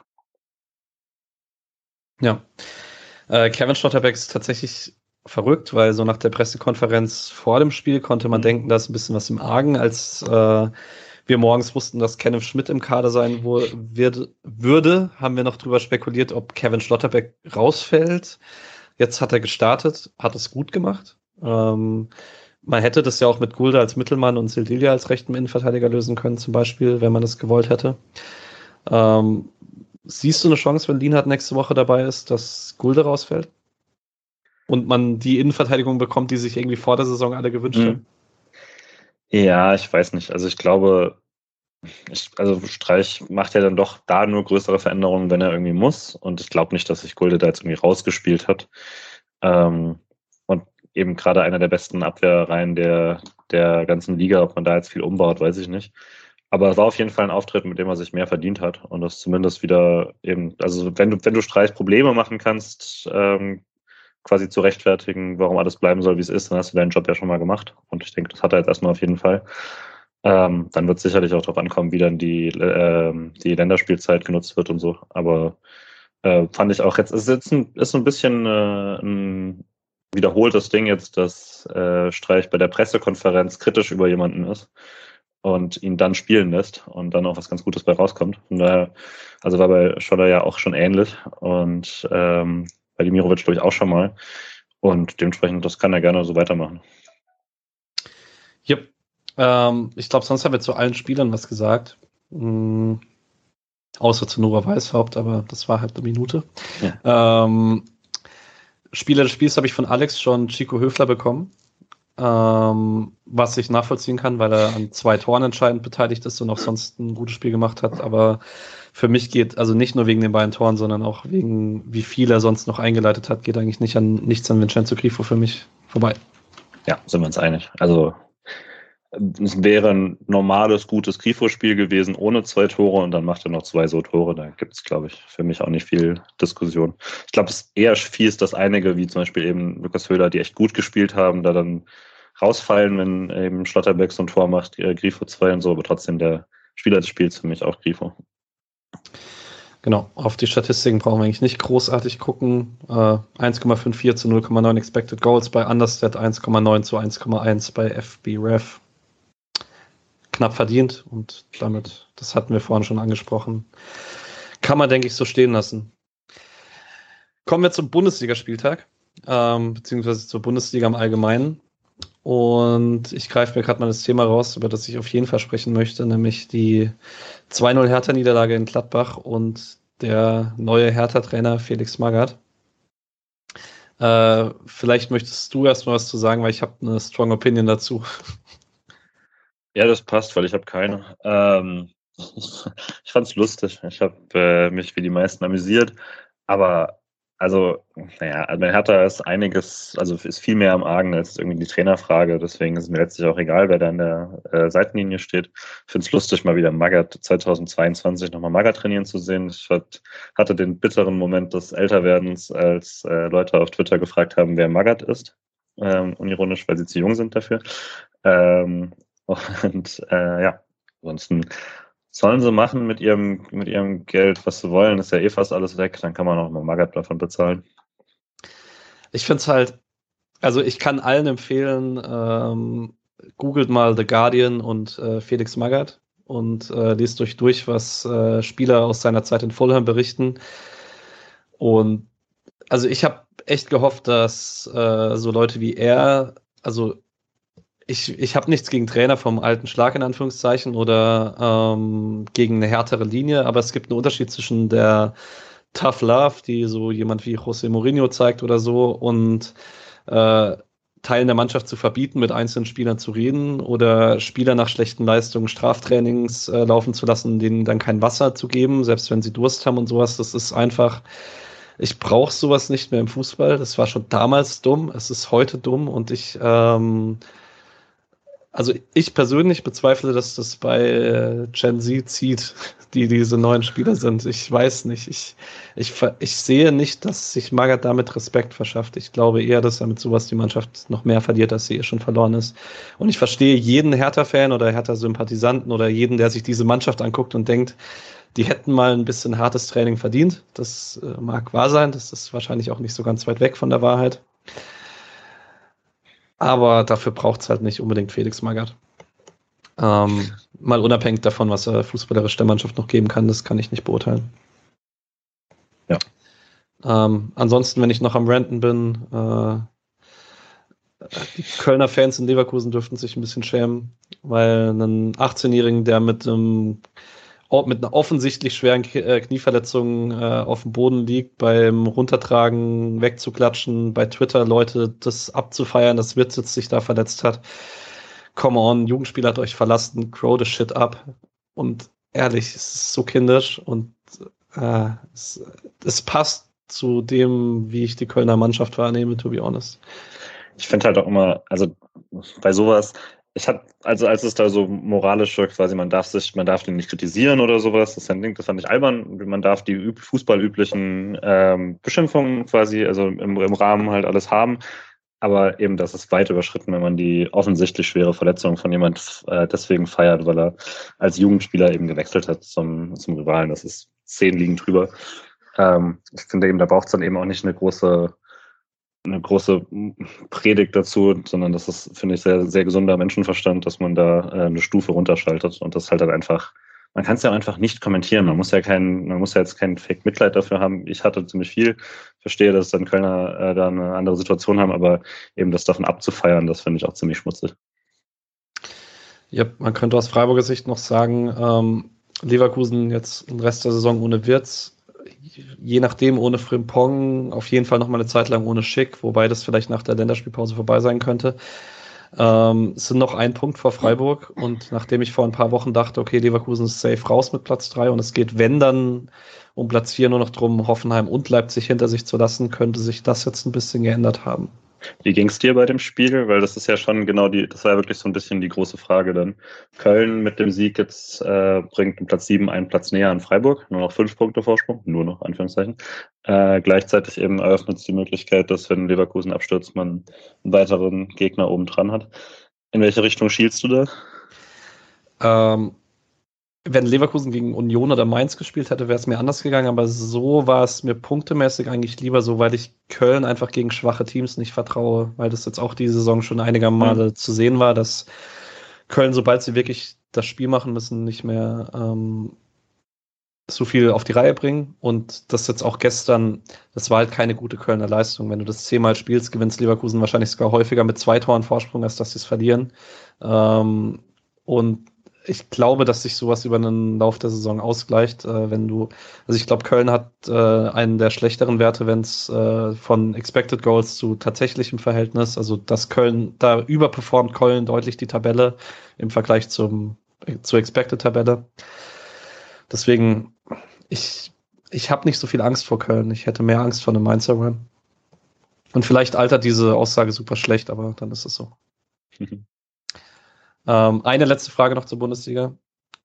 Dortmund gewinnt glanzlos gegen Bielefeld, Bayern lässt Punkte in Hoffenheim.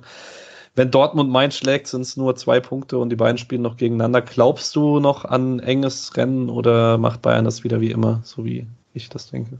Wenn Dortmund Mainz schlägt, dann sind es vier Punkte. Ah, es sind vier Punkte. Äh, okay. ja, ah, dann deswegen, könnten sie auf einen rankommen. Stimmt, stimmt. Ja, ja, also Nein, ich glaube an kein enges Rennen, schon allein deswegen, weil doch eh klar ist, dass falls Dortmund es wieder erwarten schaffen sollte, irgendwie da ranzukommen und Bayern zu schlagen, vergeigen sie es halt gegen Fürth oder gegen, haben sie schon? Weiß gar nicht mehr. Äh, oder gegen Hertha oder was weiß ich. Also es wird, es wird nicht, ich glaube nicht, dass wir am 32. Spieltag noch darüber reden. Ähm, einzig Nervige ist, dass Bayern jetzt natürlich sich selbst nochmal aufhypen muss, bevor sie gegen den SC spielen, damit sie das auch unter Dach und Fach bringen. Ja, ich habe aber auch kein Problem mit, wenn Freiburg das Meisterschaftsrennen wieder eng macht. Dann, naja. Ähm, gut. Willst du noch über das 6-1 von Leipzig in Fürth reden oder machen wir das gleich nachher kurz, wenn wir über Fürth reden? Also ich habe ich hab nichts gesehen. Ich habe kurz in, die Führung gesehen, habe überlegt, ob ich einschalte und dann habe ich fünf Minuten später aktualisiert und dachte ich, ja komm. Und äh, hat sich ja dann auch bestätigt. Ja, richtig. Genau, der erste Vierter ist auch äh, Thema bei den Leihspielern und zwar Gianluca Itter. Der kam bei dem besagten 1 zu 6 zur Halbzeit für Jetro Willems, ist äh, bei Fürth mit Abstand der Beste bei Sofascore, hat auch noch eine ganz ordentliche Kickernote bekommen, hat wohl ein ganz gutes Spiel gemacht, ich habe nichts gesehen. Ähm, dann behandeln wir ein letztes Mal Marvin Pieringer, weil ich äh, nach der letzten Folge darauf hingewiesen wurde, dass äh, da die Kaufpflicht von Schalke schon gegriffen hat und er technisch gesehen zwar noch Freiburger Leihspieler ist, aber das halt jetzt schon feststeht, dass das im Sommer nicht mehr in Freiburg sein wird. Deswegen ist es wenig sinnvoll, irgendwie auf die Entwicklung zu gucken, wenn es da keine Freiburger Zukunftsperspektive gibt. Ähm, findest du schade oder würdest du sagen, hat nicht genug gezeigt in der zweiten Liga, um dann wirklich irgendwie mit Wehmut hinterher zu gucken? Ich glaube tatsächlich, so die Freiburger Entwicklung der letzten Zeit hat das so ein bisschen erledigt. Vor ein paar Jahren wäre das dann was gewesen oder wo man sicherlich ein bisschen gespannter drauf geschaut hätte. Aber jetzt sehe ich aktuell auch bei dem nicht so dicken äh, Stürmer ähm, äh, den wir haben, nicht wie er bei Freiburg den Durchbruch gemacht hätte. Daher äh, finde ich es einfach cool, wenn ich ihn noch ein paar Mal spielen sehe, weil ich ihn in der zweiten war es ja dann schon sehr spaßig mit ihm und hat einen großen, großen Teil gehabt an der äh, Hinrunde, um, ihn, um in ähm, Aufstiegsnähe zu kommen.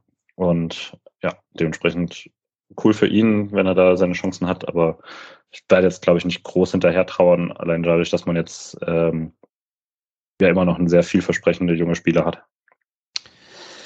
Genau, habe ich eigentlich nichts hinzuzufügen.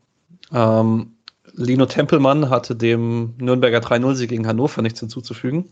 Ähm, der Club hat einen äh, Lauf, ich glaube jetzt fünf Spiele in Folge gewonnen. Ähm, Tempelmann fiel diesmal auf wegen Gelbsperre. Genau, deswegen äh, cool für ihn als äh, für die Mannschaft, weil Nürnberg echt Aufstiegschancen jetzt wieder hat.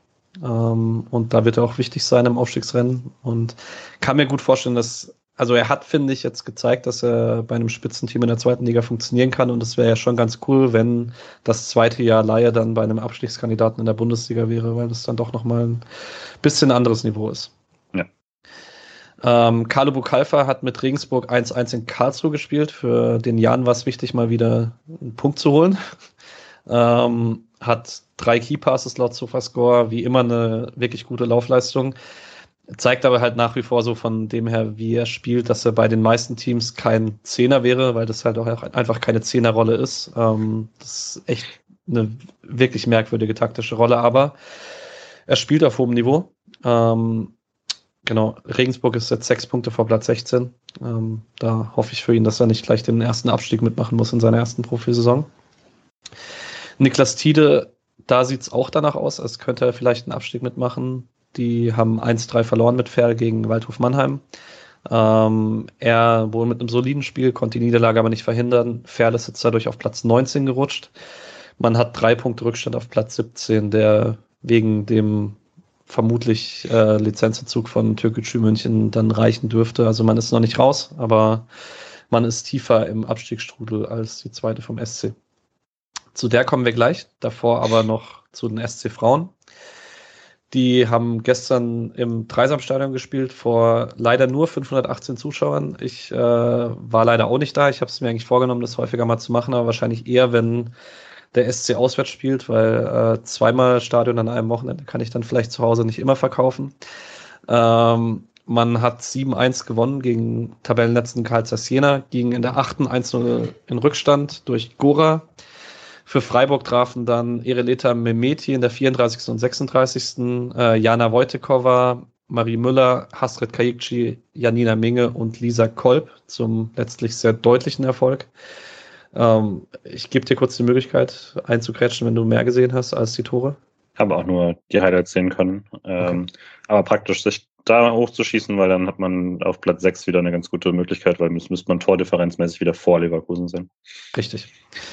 Und genau bei diesen Leverkusenern spielt man nächsten Sonntag. Ähm, Spiel um Platz 6 in Anführungszeichen. Ähm, Leverkusen ist aktuell ein Punkt vorm SC. Ähm, also zumindest ein wichtiges Spiel um die Platzierung. Allgemein, man hat jetzt wie in der Hinrunde dieses Mörderprogramm am Anfang hinter sich gelassen. Man hat natürlich noch Potsdam zum Beispiel, man hat äh, Köln, glaube ich, noch auswärts. Also es gibt schon noch, und jetzt auch Leverkusen auswärts ist nicht einfach. Aber grundsätzlich bestehen jetzt noch die Möglichkeiten zu punkten. Platz 5 ist zu weit weg, aber das Ziel sollte, dass man sicherlich auch intern vorgeben wird, ist, dass man Platz 6 sichert. Da bin ich mir relativ sicher. Die zweite Mannschaft hatte kein Spiel. Ähm, der Hallische FC hatte zu viele Corona-Fälle. Ähm, das kam für die Profis nicht ungelegen. Das hat man bei Christian Streich in der PK vor dem Spiel gehört, weil man konnte dann beim Training einfach mit Spielern aus der U23 auffüllen, um dann halt 11 gegen 11 trainieren zu können und so weiter. Ähm, Samstag geht's zu Hause gegen 1. FC Kaiserslautern weiter, ähm, wo ich jetzt tatsächlich das erste Mal diese Saison über, am Überlegen bin, ob ich nicht für unsere U23 bin, weil Lautern ganz gute Chancen auf den Aufstieg hat und der FCK für mich halt einfach in die zweite Liga gehört mindestens und äh, das für die U23 halt nach unten eigentlich sehr abgesichert ist. Deswegen mal schauen. Vielleicht gibt's ja eine Punktetrennung oder so. Und die U19 hat am Samstagmorgen sehr, sehr bitter im Pokal-Halbfinale 0 zu 2 gegen die individuell deutlich bessere besetzte U19 des BVB verloren. Ähm, ich konnte leider nichts sehen, weil ich äh, andere Termine hatte. Deswegen überlasse ich die Nacherzählung des Spiels dem Julian. Ja, ich habe es auch erst auf der zweiten Halbzeit gesehen, aber da das Spiel 120 Minuten ging, war das noch eine Menge. Ähm, und wer es nochmal ausführlicher lesen will, gibt einen wirklich sehr, sehr guten Bericht äh, auf balljungs.com zur äh, U19. Ähm, ja, aber es, ansonsten, es war jetzt tatsächlich gar nicht, ähm, äh, war jetzt dafür, dass Dortmund schon klarer Favorit sein sollte, war es jetzt gar nicht so klar. Äh, Freiburg hatte gerade in der zweiten Halbzeit echt äh, gegen Ende eine richtig gute Phase, wo sie es hätten holen können. Und auch am Anfang der Verlängerung war man eigentlich das bessere Team. Bis dahin hatte man so ein bisschen Glück, überhaupt ähm, das 0-0 zu halten zu können. Und dann leider ziemlich spät, ähm, ich glaube 115. Äh, trifft dann Dortmund zum 1-0 und am Schluss kontern sie es einfach zu Ende aus. Aber da, dementsprechend dann im Halbfinale Schluss natürlich bitter, gerade wenn es so knapp davor ist. Ähm, ja, aber Mika Bauer wieder richtig, richtig gut. Ähm, überall eigentlich zu sehen, auch das Ganze, seit ich geguckt habe, äh, immer woanders. Dortmund hat sichtbar auf ihn reagiert. Irgendwann äh, hat gegen den Ball richtig gut. Äh, Lee fand ich gut. Ähm, ja, also es war, war cool anzugucken. Und äh, ist natürlich dann schade, dass jetzt Alex sein Finale in Berlin nicht bekommt. Aber vielleicht kriegt er dafür ja ein anderes. Ja. Absolut. Äh, ist auch echt schade, dass äh, dann gerade in dem Spiel halt mit äh, Niklas Sauter und Robert mhm. Wagner, der wahrscheinlich da gespielt hat, wobei ich weiß nicht, vielleicht hätte man den Profikader gebraucht, aber wären halt zwei potenzielle Verstärkungen gewesen, die wegen der Covid-Fälle im Verein, äh, das kann man auf jeden Fall so allgemein sagen, äh, dann nicht äh, eingreifen konnten und gerade Wagner mit seiner unglaublich starken Drittligasaison hätte dem Spiel im Zentrum sicherlich nochmal eine ganz andere Note geben können. Sei es drum, Dortmund ist im Finale und Freiburg möchte da mit den Profis nachziehen. Ähm, aber erstmal geht es in der Liga weiter und zwar nächsten Samstag 15.30 Uhr beim Kleeblatt bei Kräuter Fürth. Alex hat mir vorhin geschrieben, er tippt natürlich auf ein 4-0 für Freiburg, weil was auch sonst. Ähm, es fühlt sich immer noch falsch an, in der Bundesliga zu, das zu sagen, aber es ist ein Pflichtsieg, ne? Absoluter Pflichtsieg. Ähm, also es Fürth ist nicht mehr, äh, nicht mehr quasi wirklich die Katastrophe, die sie in der Hinrunde waren. Das muss, also da war es wirklich äh, schlimm. Ähm, und jetzt waren sie in mehreren Spielen wirklich, wirklich auch ganz gut dran. Das gegen Köln äh, Punkt geholt. Ähm, gut, Hertha geschlagen wir nicht, aber trotzdem. Ähm, und da muss man schon vorsichtig sein. Ich glaube, Mainz haben sie ja auch schon geschlagen in der Rückrunde. Aber nichtsdestotrotz ähm, ist es natürlich äh, jetzt nicht nur für die Mannschaft will Champions League spielen oder sonst irgendwas, sondern ganz ohne jede Tabelle. Freiburg ist die wirklich bessere Mannschaft in, auf jedem Teil, auf jedem Mannschaftsteil und muss einen Weg finden, da auswärts zu gewinnen. Ähm, bin auch optimistisch, dass das klappt, aber natürlich wäre es schöner, wenn man eine Woche hätte, wo man voll trainieren kann und das ist natürlich dann ein Nachteil, wenn äh, jetzt eben einige noch fehlen werden, ähm, dazu jetzt dann die Verletzungen kommen hoffe, dass äh, sich das relativ schnell gibt und alle halbwegs ähm, symptomfrei durch ihre Corona-Fälle kommen, aber mal gucken, wie es dann läuft. Ich muss ja sagen, äh, sehr gute Erinnerungen an Spiele in Fürth in Saisons, in denen es um Europapokal ging. Ähm, ja, da das stimmt. Diesmal bin ich leider nicht dabei, deswegen kann ich da Europa nicht sichern. Aber, und vielleicht mal gucken, ob sie immer noch diesen äh, Ping im Hintergrund haben, immer wenn woanders ein Tor fällt und dann also sich die komplette, die komplette äh, Kurve umdrehen muss und zu gucken, was jetzt damals Hamburg noch gemacht hat, weil das noch relevant war für Europa. Verrückte Zeiten. Ähm, ja, aber ich tippe auch auf Freiburg und ich sage 2-0 Auswärtssieg. Sehr schön. Ähm, ich halte mich kurz, weil ich gar nicht so viel hinzuzufügen habe ähm, und sage, wir gewinnen 2-1, ein bisschen knapper. Streich hat gesagt, die ersten zwei Tage gibt es frei, um weitere Infektionswege auszuschließen, was wahrscheinlich auch sinnvoll ist. Und ähm, dann hoffen wir, dass es ab Mitte der Woche einen guten Start Richtung Wochenende gibt. Und ich hoffe, dass viele Freiburger hinfahren, weil man kann das jetzt so langsam wieder. Ähm, ich kenne persönlich ein paar Leute, die hinfahren.